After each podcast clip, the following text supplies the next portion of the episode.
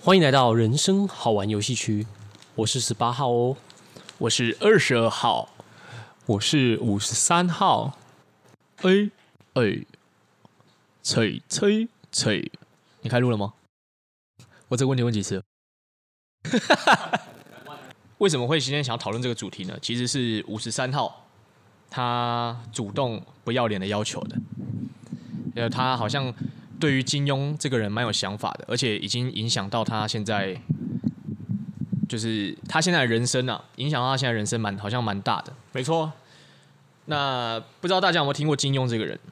那如果有听过金庸这个人的话，也不知道有没有看过他的小说。如果没有看过他的小说，我相信至少看过他的剧吧。电视剧一定应该多少都有看过啦。那我想先问一下十八号，你有看过他的剧吗？有，小虽然没有看过金庸本人演，但是金庸本人 演哦、他没有演吧？哎、金庸长得金庸长得帅吗？呃，还好， 还好，真的还好。是还好还是不帅？不帅。那为什么刚刚说还好？想要保护给点自己面子保护自己的偶像。对，哦就是给偶像一点面子。哦，好，那我可以了解。OK，那像哎十八号跟五十三号，你们都是有看过金庸的书，还有金庸的那个电视剧吗？对，嗯，两个对都有看过。都有看过。 OK，那因为今天主要的主分享者是五十三号，是对，那我们就一起来先问一下说，为什么你这么不要脸的直接跟我们其他两个人说你想要讲这个主题，好不好？好那，第一个问题就是，为什么你他妈的想要分享？ 冷静啊，尊重啊。 好，为什么想要分享金庸对你的影响？然后你可以说说看。嗯，呃，会想要分享，当然就是因为金庸先生，对金庸，他对我其实是真的有影响到啊。那我觉得我可以先讲一下我当初为什么会就是接触到金庸他的武侠小说。那你我几岁的时候接触到的？我大概是在小六的时候，因为其实我小六以前我其实不太看书，就是不太看一些课外读物啦。然后我可能都是玩那种泡泡龙啊、小朋友骑辣椒、好玩游戏区废物之类的。谁的谁谁的童年不是这样？然后后来我我觉得那时候好像是我妈看我这样不行呢、欸嗯就是、就是这个这个儿子有点坏掉的感觉，所以她就丢了一本《神雕侠侣》，好像第一集给我，那你妈说看这个儿子有点坏掉的感觉，然后丢了一本《神雕》给你，没有《神雕侠侣我》，觉得你妈很有先见之明呢，并没有。很早就坏 了。这种是她只买一集，就是她就是哈，只买一集，对， 因为因为那不是神一整套的吗？没有，他只买了一本，就是《神雕侠侣》总共有四集嘛，嗯，然后呢，他只买了一本给我，对，那可是你我觉得你觉得他当初的用意是什么？他觉得你也不会把它看完，对他觉得我应该不会把它看完，所以不用浪费后面三集的钱，对，发现是废物。嗯，对，所以《神雕侠侣》只给你雕的那本。 神的那一本，整的那一 本。哦，好，那你看你你那一本你真的有看完吗？我其实是很后来才看完，我那时候看的模式是这样的哦。就是我在睡前的时候，我会翻一下。那一开始其实你想想看哦，我小六的小朋友，你看金庸的书，其实你真的看不太懂他到底在写什么，因为他用词、呃虽然说是白话文，但说实话还是比较呃用字比较艰深一点。所以那时候我大概每一天，我记得我那时候一天大概看个一面哦，或是一一页就差不多了。嗯，然后后来我我好像是看到后面好像终于有些打架的地方，然后我睡前就会看一下，然后就这样翻翻着翻着，然后我我我光那一本小说，我好像就《神雕侠侣》第一集嘛，我就看了大概一年吧，就小六到国一的时候，等一下第一集杨过跟姑姑嗯，已经有合体了吗？没有，他们还没有合体。 哎、讲到合体，我告诉你，那个时候我真的是童年阴影，我可以分享我的童年阴影。好，就是请说应该有看过《神雕侠侣》小说的都知道，小龙女在修炼和杨过在修炼玉女心经的时候，就是他们必须要把嗯合体把他们的不用先不用急着合 体，在哭啊，就是他们要把他们的上衣脱掉，因为他因为他们练那个他们会有热气，不然的话他们会那个经脉逆转，然后会就是坏掉，就是他说他们都会死掉。嗯，然后呢？然后后来那个时候我就看到有一次那个他们在修炼的时候，然后那个时候欧阳锋就突然出现嘛，然后应该很多人都知道欧阳锋说是坏人吧？他不能算是坏人。为坏，亦邪亦正，对，其实我还蛮喜欢欧阳锋这个角色，蛮中，性的，他不是中性，他是坏人，但是他坏的，有道理。他坚持他坏的原那则。哦欧阳妮妮喜欢吗？欧阳妮妮，哎，姐姐是欧阳妮妮，欧阳娜娜。姐姐是欧阳娜娜，那我喜欢啊你有两个吗？不是欧阳娜娜吗？还是还有欧阳妮妮？还有有啊还有第三个，你说爸爸吗？没有没有没有，没哦还有妹妹她们她们是三姐妹，我喜欢那个会拉大提琴的 IG 叫什么？欧阳娜娜，认真。我不知道啦。好，等一下我们拉回来。为什么聊到欧阳娜娜？十八号不要岔开话题。 好，那刚刚反反嗯正就是欧阳锋，他其实坏的有道理啊。先讲这样，因为今天重点也不是在讨论欧阳锋。嗯，然后很多人应该都知道，说小龙女最一开始的时候，其实有被呃旧版名称叫尹志平，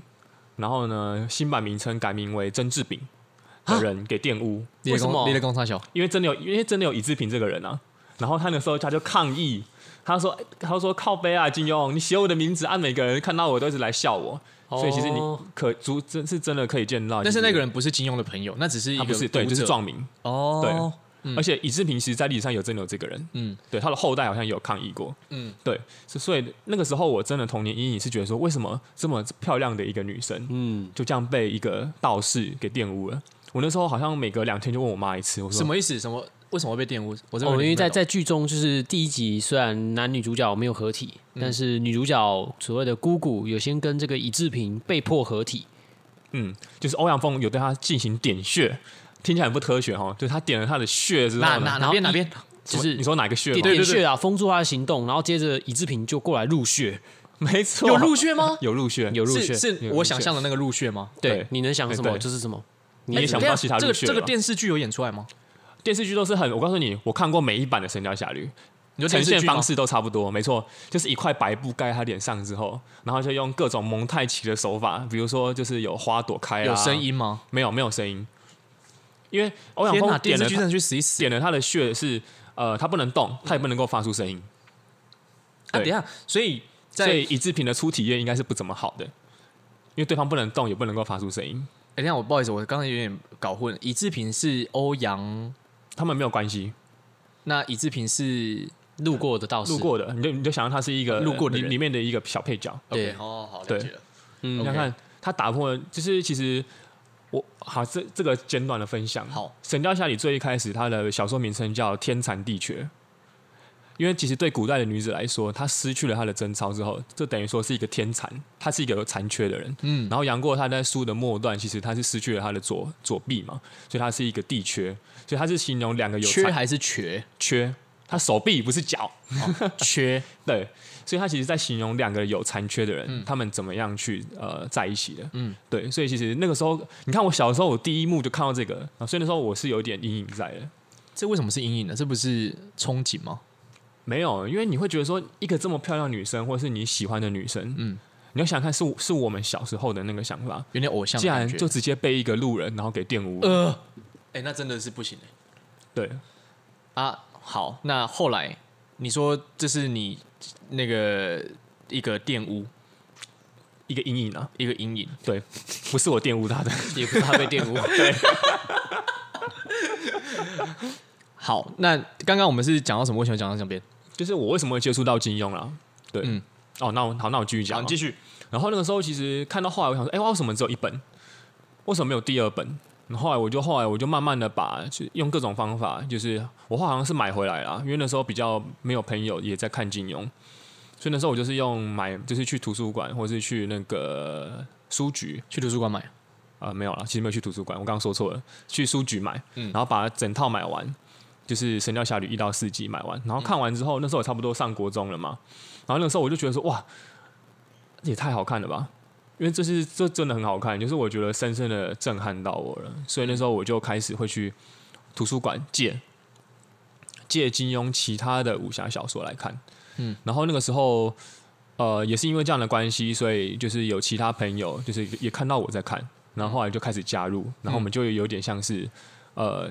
一起研究、一起看的感觉。组了一起个神雕团吗？没有大你家们，你 们有一起意淫姑姑吗？我们那时候会各自都觉得说哇，里面的那各自的想象力那个会女主角分享很棒各自的想象空间吗？呃，我我我觉得那个年纪还是比较多在讨论说谁的武功比较厉害啦。真的吗？对，就是会说可哇，是国那个中人不太是厉害了吧？青春期吗？国中，但是但是国中，你想一下哦，我们国中其实也不太会骂脏话，或是屁！等一下，呃等一下，我国十中八号，你国中会骂脏话吗？我不太会骂，但是我喜欢会骂脏话的女生。 哦，啊你嘞，五十三号，我是真的不太会骂，我好像是到国三才比较开始会加一些语助词。嗯了解。对，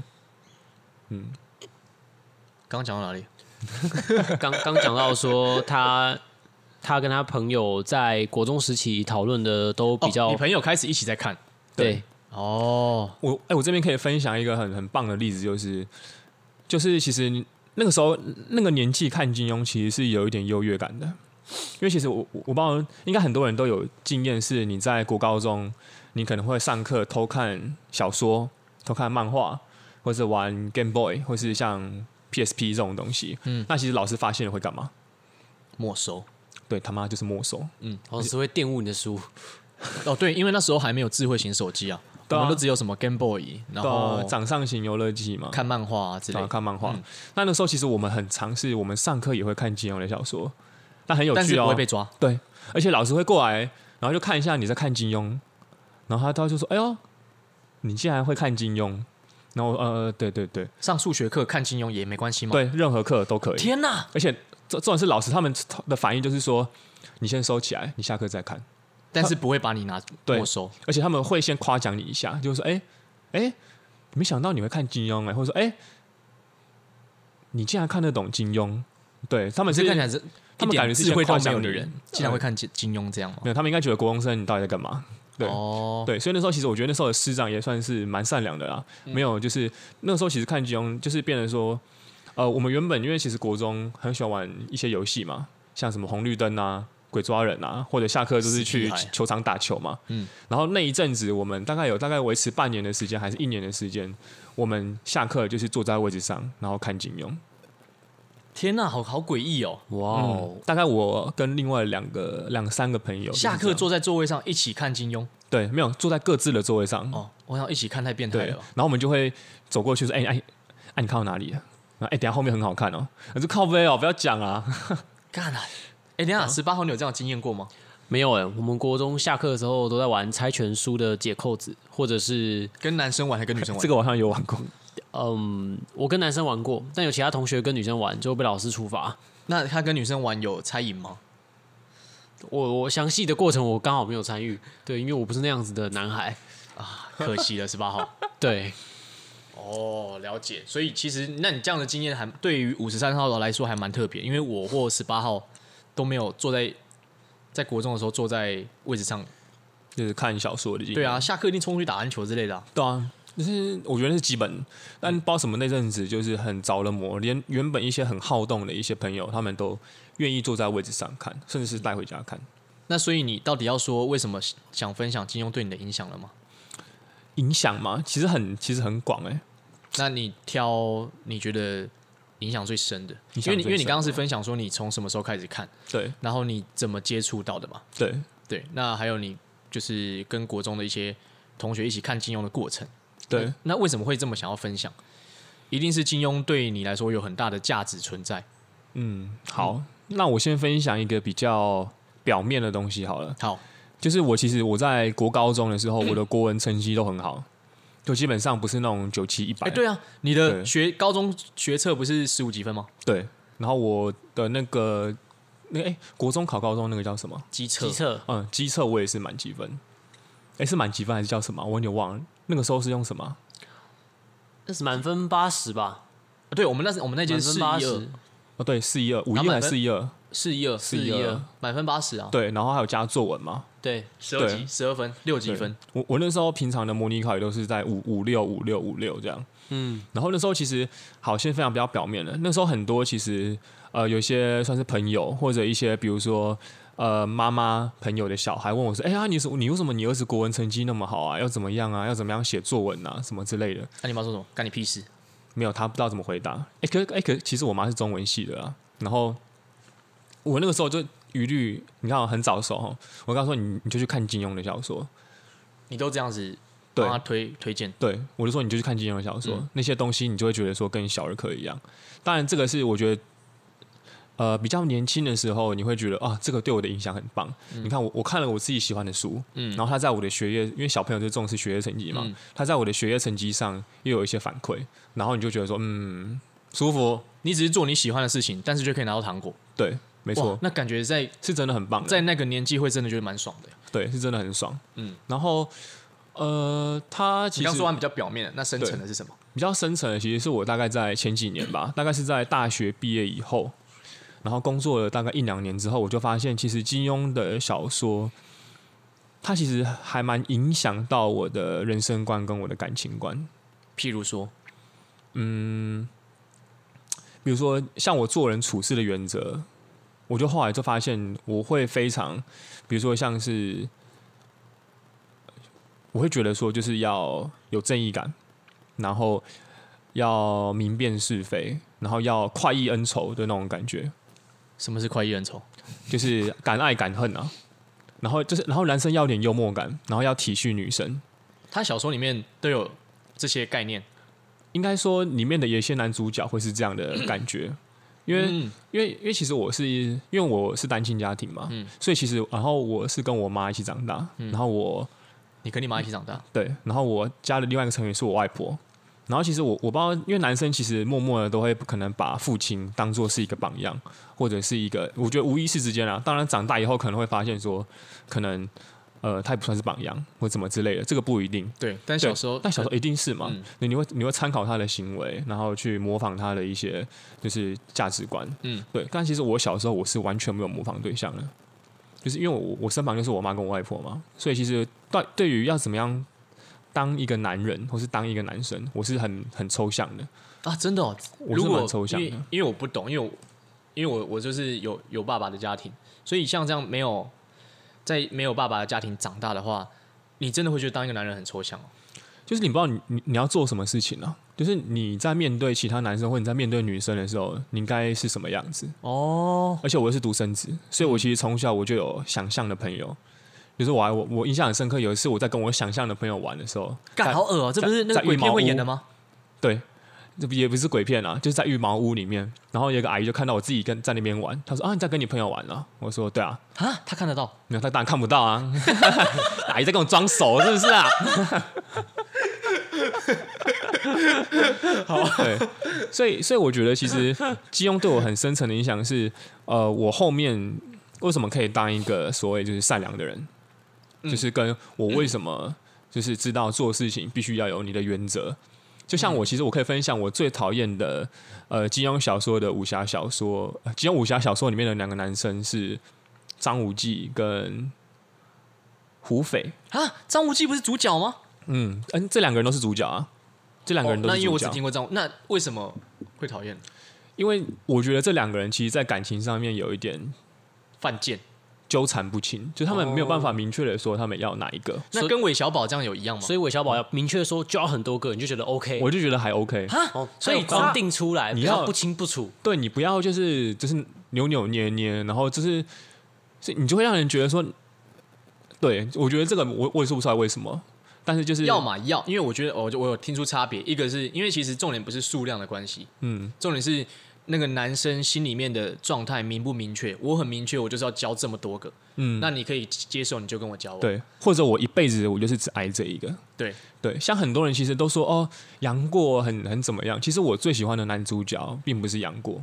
我最喜欢的其实是韦小宝没有韦小宝还好，但是我有，但是我朋友超爱他的，是是崇拜他有七个老婆吗？很崇拜他的一些可能社交技巧啊，或者一些就是手腕之类的。他在小说里面是写的更更这样，你最很喜欢夸的张是花无缺吗？花无缺是古龙的，哦，是是是，不要不要来乱。哦，所以金庸对你的影响听起来很很像是，因为小时候对你那个因为没有爸爸的关系，对你对成为一个男人比较没有概念。嗯，我当下其实不知道，嗯，你在读的当下，你不会说哦，我就是要成为一个这样的男人。但是我觉得他是在是嗯一你个现在回想过来那一段日子，金庸对你的影响。潜移默化，所以你刚刚就是说是深层的部分，很深层的。还有另外一个是感情观，像、像像我可能就比较喜，我我刚才没有说完是说我可能也喜欢像令狐冲或者像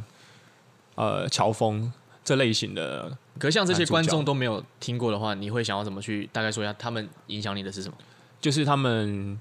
令狐冲当然就是诙谐幽默嘛，然后呢，他就是非常的会照顾弱小，然后极度的有正义感。嗯，我其实也感觉得出来，金庸在后期或是在某些小说里面，他想要塑造着，呃，有时候男主角他不一定那么有正义感，但我、嗯那样我觉得没有不好，嗯但我就会呃比较不会那么投入啦。但是我也是觉得很好看，不得不说，我觉得金庸在人物刻画方面真的是很厉害。嗯然后至于感情观的话，其实我觉得可以，我我我告诉你，这个真的影响很深，因为我其实最喜欢金庸小说里面的三个女生就是任盈盈、任盈盈、对赵敏，赵敏、还有张敏，不是 对张敏也很赞，张敏有演 过赵敏吧？对，没错，好还有演过他那个版本，我觉得也很赞。好还有还有一个是霍青桐，这个应该听众可能比较少听过。嗯那这三个人的共同特点就是敢爱敢恨，女生嘛，这三个是女这生。三个是女生。对我刚才是说女生，我对怕我怕观众误会，还是观众应该没有像我这么笨的。应该呃也难说，搞不好他们都没看过。所以这三个女生的共同点，除了敢爱敢恨，还有什么吗？身材很好吗？我告诉你，他们是别人，就是你先不认识他，或是你一般人，你会你会怕他。你看张敏、霍青桐，还有像任盈盈，尤其是呃，靠背我刚讲错，赵敏，赵敏跟任盈盈，哎我还没听出来。对，好， 就是他们这两个，其实你在一般人的面前，其实大家是害怕他们的，可是他们在男主角面前，就是是很多面貌的，就是会他们有时候很可爱，可是因为要他们敢爱敢恨，男主角有时候会有点怕他，嗯但是又会觉得说我想要保护他，嗯就是我觉得这样的男女关系碰撞起来是非常有火花的。哦，所以可能比较吸引的女生是，也许她一开始不好亲近，然后外人会感觉她好像比较强势的感觉，然后但对是在她喜欢的人面前，她又是可以展现很多不同的个性样貌，这样子的对女生会比较吸引你。对，算是我们之前大学会看到一些就是那种很其实看起来很冰山，有点难追的那种嘛，对，具象化这然样。后他又很有能力，因为其实我刚刚讲的这几个，你看啊，那个任盈盈，她在小说里面是日月神教的圣姑，她就是一人之下万人之上。嗯嗯，赵敏她是蒙古的郡主，她也是一人之下万人之上。然后霍青桐，她其实也是，好像她我记得她也是，因为她是《书剑恩仇录》里面的嘛，她其实也是呃蒙古那边的，好像是郡主吧，如果我没有记错的话。嗯，就是他们其实是非常有能力的，因为他们可能要怎么思考去怎么样经营部落。所以其实我就是觉得说，刚刚十八号讲的其实蛮好的，就是有能力，然后呢，可能一般人一开始可能会有点怕他，可是他在喜欢的人面前的时候，他很知道要怎么样去展现，稍稍微展现一下他柔弱的那一面。了解，像在现实生活中那种有能力的一些女偶像或明星，会不会比较吸引你？因为他们也很有距离感不。然我举个例子好了，蔡英文，一人之下，万人之上。好，我们想听答案。一人之下，万人之上，敢爱敢恨。啊我我，你说我我我，他白天一人之一人之下，晚上他只在我一人之下吗对， ？God，哎、我真的而且他敢爱敢做一个总统，一定要敢爱敢恨啊，对不对？因为他做一个政策下去，同时会很多人爱他，但是也会很多人恨他。我看、我好痛苦哦。 这个 私了吗，这可以不要讲吗？ 可以啊，可以啊，我们先不要有等任一下何怕冒怕哦犯怕哈。得罪，对不对？呃，我不是我不是怕得罪，我是真的没有办法有一个明确的答案。没，你没有一个明确的答案。对对对哦，也是啊，毕竟他跟我们年年年纪差蛮多的，对对有差的。比杨过跟姑姑还多吗？哎、等一下，我二十二十差嘛？啊，他几岁？他五十了吗？应该六十了吧？应该六十差哦，吧，那差很多、哦，有这比杨过跟姑姑的差还一多，定有。杨杨过过好吗？好像差了十二还是十六岁吧？那还可以啊，对啊，还行。嗯，好，对嗯等，一下我们刚我刚好像有一个问题想要问你，就是你刚刚说金庸对你感情世界的影响，是因为你刚刚只有描述那些女生是敢爱敢恨，嗯然后一人之下万人之上，可是对你感情观的影响是什么？就是你自己也也会开始喜欢这样子的女生吗？对，但这个并不是我在看小说的当下，啊或是呃，很就是我看完小说，我只觉得说哇，这样的女生好吸引人哦。嗯但是我在很多年后，比如说我有过几段感情，嗯嗯，或者我有也有过几段感情的可能结束之后，嗯嗯，我就我就因为人都会去回想嘛，对我就回想的时候，我发现说，哎、为什么刚好都其实有点像是偏这样类型的？当然不是一人之下万人之上啊，这个是其中一点，它并不是主要，嗯嗯，但就是偏敢爱敢恨，然后可能脾气会比较泼辣一点，然后跟他在一起好的时候。是有火花，坏的时候就是有点像是有点就是鸡犬不不宁的那种感觉。所以这个感情观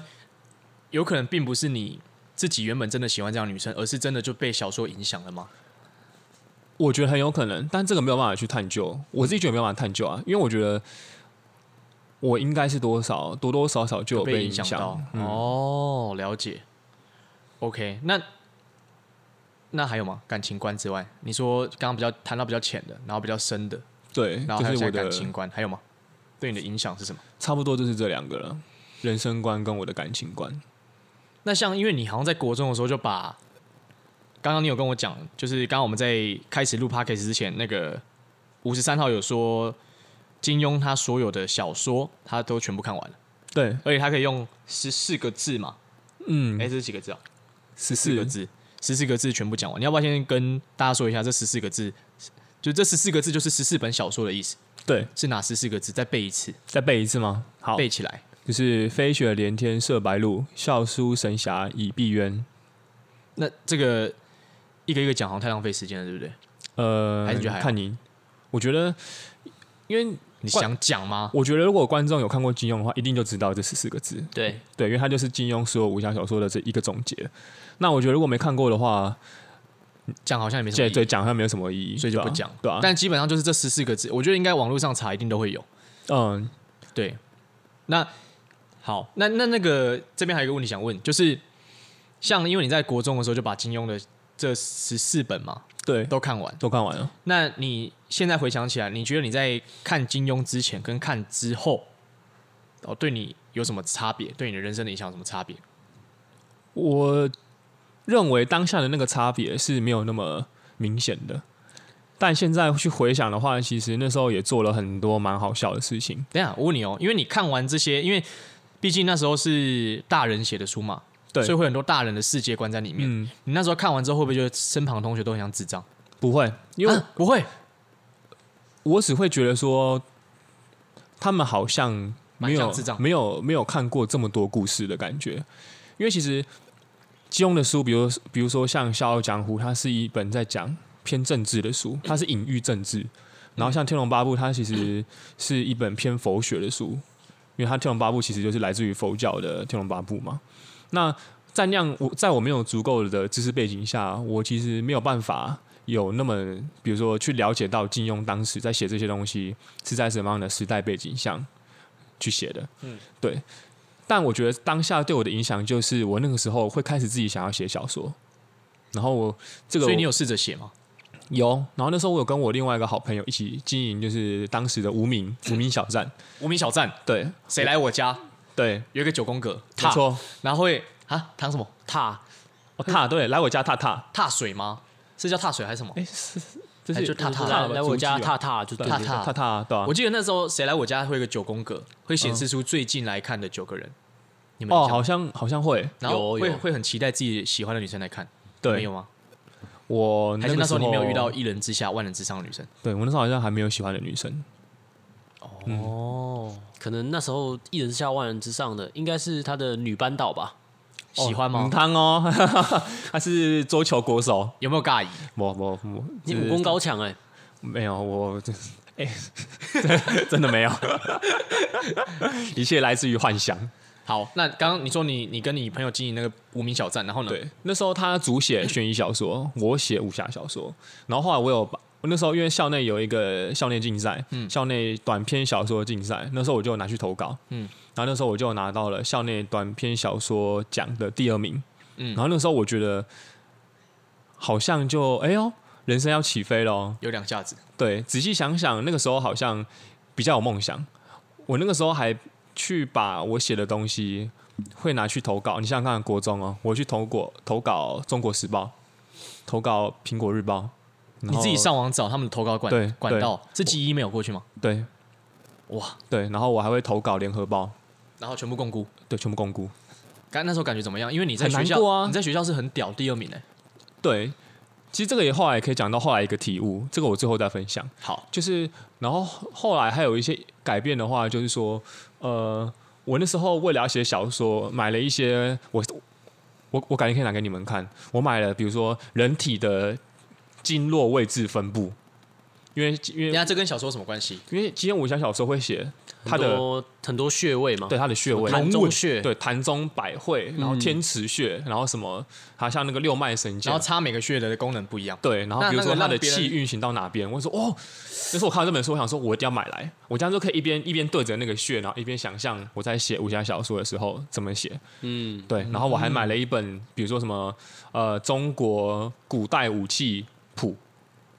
什么什么什么锤子啊，然后什么军刀啊，流星锤，什么对急的，对不对？对，什么戟啊，然后类似，然后铁扇啊，什么一大堆，所以以这些这些东西都有出现在你得奖的那一篇小说里面吗？没有。但是，哦这后来再更但是我加强嗯在写的时候，我会去参考这些书，我会比如说，哎、我这次的小小说，他叫我我可能主人男主角，他就要拿着一支判官笔，嗯嗯，对，类似这样，嗯然后这个是我当下的影响，然后其实最后来的影响，其实也是这几年有发现是说。因为当下其实写小说投稿报社没有回复，其实还蛮难过的。嗯，然后那时候会觉得，就会去看上面的一些文章，就觉得说，哎、自己其实写的也不输他们。你觉得他们蛮烂的吗？对，废物。那个时候就是有一点年轻气盛，你那时候几年级？国二。对啊，他们国二国三吧，对啊，人不轻狂枉少年嘛。然后那时候就会觉得，哎、为什么我自己写的东西没有办法就是被选上？结果后来我觉得，就是这几年也是有一些体悟啦，就是那个时候写写的东西有点像是为了写而写，嗯，就是有点像呃，明明可以好好说的话，你要故意用很艰难、很艰很艰涩的文字去，五个字要用五十个字讲。有点像什么为赋新词强强说说愁愁，爱对上层楼，爱上层层楼。哦， 对，没错，就是那个时候也会去背很多那种，比如说古诗啊、律诗，然后用一些字，比如说比如说呼吸，然后就用什么叹息，然后像什么穷音，然后什么之类的。对，然后后来才发现，其实文字不需要这样吗？文字其实之所以被发明，是因为要让人可以顺利的沟通。嗯就，是如果你今天的东西大部分人都看不懂你在写什么的话，有有很大一部分它会失去它的意义啦。嗯，因为你没有那样的体悟嘛，所以有些人他可能可以用很简单的文字，或者他用比较白话的堆叠，去让你感受到说，哎、他可以有这样的体悟跟感受，嗯嗯，而不是用一些很艰涩的文字，然后让别人觉得说，哇，这个人好有文采哦，不是故意为了电，对，而是因为刚好那爱秀些刚好是那些词在那个情况更适合才用。对，他被放在一起就会达到哦出乎意料的效果，了解，嗯，这个就是看之前跟看之后的差别吧。嗯，那像整整个就是你现在已经你从看完金庸到现在已经几年了？十二年了，因为我大概国二、国三看完嘛，嗯大概十五岁，对不对？你刚刚帮我算过，对，啊，我现在二十七岁，二十七岁，对，所以其实也过了十二年了，废物年纪。没错，一个不上不下的年纪，对啊，哎、我们现在三个都是失业吗？我没有不，太算啊。不太算，哦十八号没有失业，十八号不算，十八。其实我现在也不太算，我算是对啊，你是自由业，自由业。对，你是啊你但 freelancer，、是但是你是真的失业对不对？我现在也是 freelancer，你 free 哪里我 free， ？free pocket 吗对，我是 free body， ？free body 吗？没错，再讲下去就是 free 了。你好，那那刚刚，因为我刚刚我刚刚最后好像想想问你，因为你刚刚在讲，你说你国中那时候比较有梦想嗯，这一句话，我觉得我就蛮想针对你的，所以你现在是没有梦想了吗？ 你这个可怜虫， 因为你刚刚讲这句话，代表说那时候比较有梦，比较有梦想，代表现在是不是比较没有梦想？那是这样子吗？那如果是的话，发生什么事？不是这样子，不是这样子。好，你说，应应该这么说，现在也是有梦想，但比较不敢做梦。那个时候有梦想，然后敢一直做梦。那时候我想要成为一个作家，我就去投稿《中国时报》《联合报》《苹果日报》然后我每天写。但现在我会觉得说，这些对我的人生有没有帮助？就是现在我还是有梦啊，比如说我可能我想要做 podcast，嗯，然后我也想要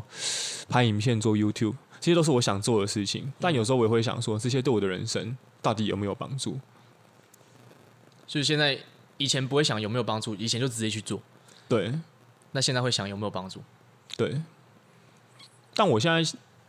但我现在其实也比较没有去考虑到这些啦。现在就是做，先做就对了。嗯，你看，你过了十二年，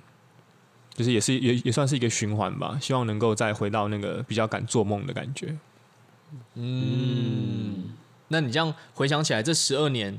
我们可以做个总结，就是这十二年啊，金庸对你这个人的影响是什么？那像你现在在这个时间点，二十七岁的时候，又突然又因为 podcast，所以可以好好的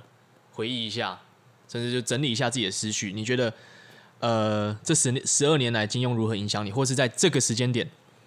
这就是又提醒你了什么事情？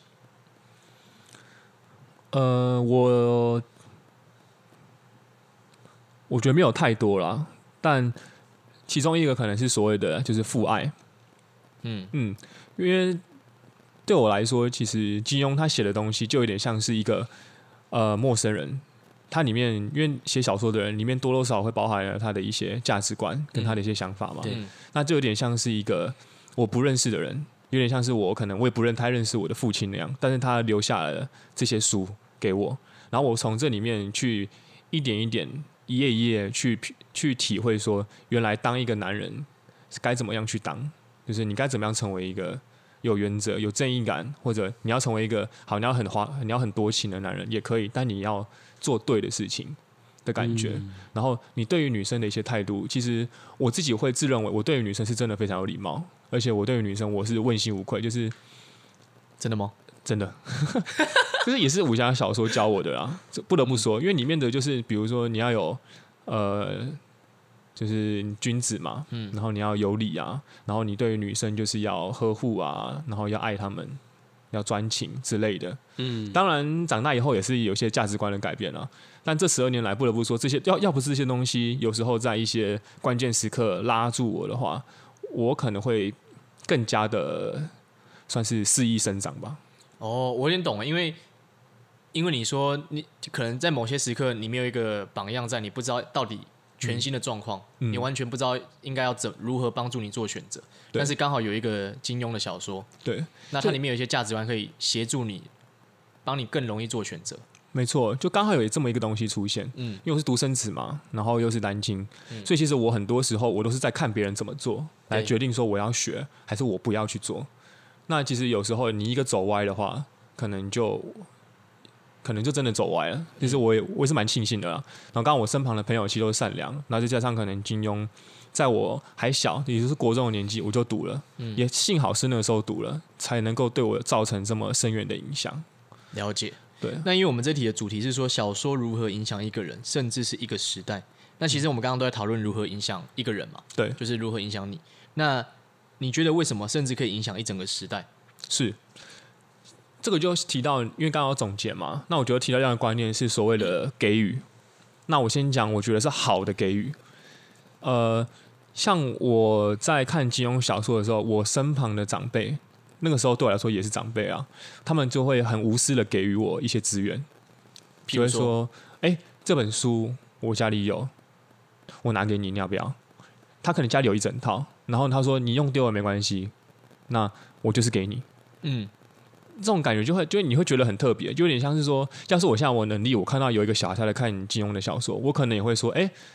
你你你也在看金庸哦，但你没有办法对他讲出更多东西，因为看，因为他就是在看小说啊，你没有办法说，哎、那你觉得里面谁厉害啊什么，这些其实蛮没有意义的，可你会很开心，因为你知道他一定可以从里面得到一些收获，你希望他可以得到更多收获，嗯所以你希望能够对他多给予一些东西，这是我过往我从可能算是上个时代的人。他们可能都有这样的精神，就会觉得说，哎、你在看这个东西对你来说是好的，嗯那我希望我能够多帮助你一把。嗯，然后另外一个就是说，呃，一个小说为什么可以影响一个时代的人？这个就要提到一个我认为啦，嗯但是没有要引战的意思的另外一位算是言情小说的作家是琼瑶，你没有听过吗？有有嗯有对听过这个名字，她是女生还是男生？她是女生，女生啊女，生吧。嗯，对，她的她的小说其实也写得很好，可是这是我近几年的观察啦，要引战一波，对，小小引战，但大家不要激动，对对追一对波，对好。就其实我觉得青少年是非常吸收力很强的，就像一块海绵，你看到什么，你就很容易把它往你的脑海里面去印下来，然后变成你往后的感情观，甚至是人生观。嗯所以其实，在我们父母那个年代，他们因为因为他们是看琼瑶小说长大的，嗯所以你常常会发现说，哎、为什么会有那种是很很傻狗血？明明为什么丈夫对她很差，然后明明对她家暴啊或者怎么样，嗯然后呢，她还是不愿意去去，就是可能分手或者离婚。嗯，她因为对他们在那个时候，他们看的琼瑶剧跟琼瑶小说就是这样，他们要爱的轰轰烈烈，爱的就是你死我活。嗯，而而我们这一代，因为我们是看偶像剧长大的，嗯所以其实就会偏浪漫。所以我们身旁有一些女生，或者我们过往可能经历过一些感情经历，就会说，哎、是不是要浪漫一点？嗯，然后女生可能会说，哦，你这样很不浪漫呢、或者你很不体贴。嗯，哎、可是你不会去在我们父母听到说，我要一个体贴的男生，我要一个成熟的男生，我要一个浪漫的男嗯生，没有，他们要轰轰烈烈。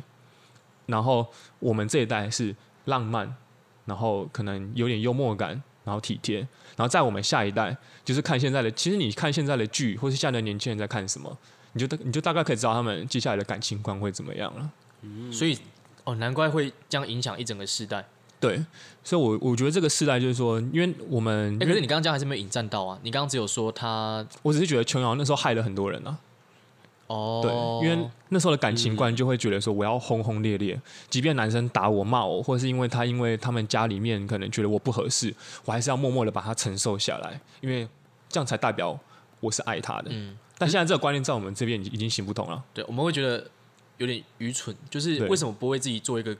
呃自己比较喜欢的选择吗？就是为嗯什么、为什么要在那边受苦？对，这个是我是也算是观察得到的结果。所以为什么说小说可以影响一个时代？是我很希望说，大家也可以去再去多看看可能一些优质的小说。你不一定要看金庸的，但如果你要看武侠小说，我当然还是首推金庸啦。嗯，因为它里面真的教呃写的很好，嗯然后也也教了很多做人的道理。那差不多了，对，就是这个意思。嗯，那刚刚听到金庸影响一个时代，你刚刚是只有提到一个嘛，就是那个给予，它好像变成是因为以前的世代跟你现在你小时候那时候，就是你说你、你跟你的长辈，嗯因为你们有一个共通点都是正在看金庸，对，所以呢就突然如果没有金庸的话，其实就不会有给予这个动作。对，那就是因为刚好有金庸很像一个桥，然后就是给予这个动作出来了，对，然后就可能你当中你也学到怎么去给予，所以你以后也会更想去给予，对。做给予这个动作，是这样子吗？对，我觉得看过金庸小说的人，好了，不能以偏概全，但我愿意相信都是慷慨的。哦，对，因为所以没有看过都是不感慨的嘛。呃，不能这么说，他们有别的契机去引发他们的慷慨。哎、那这边这边问一下五十三号，那看过琼瑶小说的人有什么样的共同特质呢？是都很犯贱吗？哎，干这样讲，我又又开始引战了。 战，对啊，没有没有乱讲乱讲。我就不能说犯贱啊，就是呃，人生的跌宕起伏会比较大吧。我觉得是看过，然后呢，完全被影响，但却不自知，但是又没有自主思考的人，就会变这样吧。对，因为我相信还是很多看过的人，但是他如果会思考说，干这没有，可是你要看你在什么样的年纪接触到。嗯，假如说你是在海高绵中的，年纪，因为你刚刚强对调是在国中，就是我们在海绵在疯狂吸的，对你没有办法去排斥它，你没有办法去筛筛选它，你没只办能法盖抵棺抗吸那个收海绵体物它带来的东西它。已经进入了你的身体里面。 我觉得，我觉得十八号似乎想要他想要说讲点什么吗讲别的东讲西点十八禁的东 西吗？对， 对啊，其实也难免啦，因为其实像我们现在看 Netflix 或者是一些剧，现在其实性观念也越来越开放了，也不难想象我们之后的，就是呃，在感情观或人生观的，算是下一代会更加的开放。我只是觉得说，因为现在 YouTube 影音就是非常的盛行嘛，其实现在大家很多人对文字的东西已经非常陌生了，甚至你去看武侠的电视剧，我觉得那个也没有掌握到精髓，因为武侠电视剧它要好看，嗯，它其实比较着重在它的演员的颜值、它的特效，嗯，跟它的场景壮不壮阔。嗯可是你在文字方面，你才能够去解读到那个人物他的内心在想什么。嗯所以这就是对看剧跟那个看书的其中一个差别嘛。对，这个是我认为为什么可以推荐大家去，即便在这个真正去读这么文方字便，对，去读一下文字，尤其是金哦庸的。了解，OK，那就是这一集呢，就是我们分享了呃小说如何影响了五十三号，那他也有分享说他觉得像这样的小说如何影响一整个时代。没错，对，那其实会非常推荐直接去嗯看文字，就是而不是只有看剧，因为文字的话，其实呃，五十三号说的有点像是，就是因为我们是用自己的想象力去创造出一个世界，嗯，但是看剧的话，其实就是那是导演跟编剧跟演员的他们世的界世界，对，对，而且那些演员都是被导演特别挑过的，所以那基本上是导演的世界，不是你嗯对的世，界。那个那个不是你的世界，对，嗯，哎、这边十八号分享一下感想好了。啊好，我还是蛮推荐有空的话可以看看文字，我觉得文字跟戏剧很大的差异是，文字的话你可以用自己的节奏去做一些沉淀思考，但是戏剧的话就是这样追着你，甚至有些我看过很多人他在追剧的时候都是用快转的，他只想赶快看剧啊情，真的哦，嗯，很多。嗯对，他们想赶快看啊，或者是他想赶快知道后面，或者是也觉得拖戏的话就会快转。嗯嗯，不管是他觉得无聊，或是很想知道剧情，嗯，那就少了那种嘖沉淀思考的感觉了吧。但是文字你不得不去在脑中构筑出一个画面，或者甚至去把书本合上，去想一想当时的一个场景啊，或是它带给你的一些体悟，这样子会让人比较能够有办法沉淀的下来去做一些事情。呃我有认时候同。有时候你去看现在的小朋友，就是稍微引战一下，我觉得现在的年轻人他越来越少能够去沉淀思考了，因为充斥在他们周遭环境的都是一些影音啊、影片、很啊、快速的游戏，很快速，很短暂，对，嗯，所以这么多东西围绕在他们周围，他们比较难去沉思自己的状态。嗯我的观察跟理解啦，也不代表说年轻人都是这样子。嗯，我蛮认同这点的，就是有在蛮认看同文字跟没有在看文字的差别，嗯，所以我觉得是还是要看书啊，对啊，但是就看自己喜欢的，不用不用再回到以前只能看那种很无聊的教科书的时代。对我国真的中的时候都看漫画书。对啊，你的童年是金庸，我的童年是魔法老师。所以哦，没错，下次就十八号来分享魔法老师，魔法老师，没有很想分享，那是一个烂作 品。那是一个烂作品吗？对，好，OK，那两位还想分享什么吗？还是我们就这边做个收尾？还是我们要做一个帅一点的收尾？还是随便收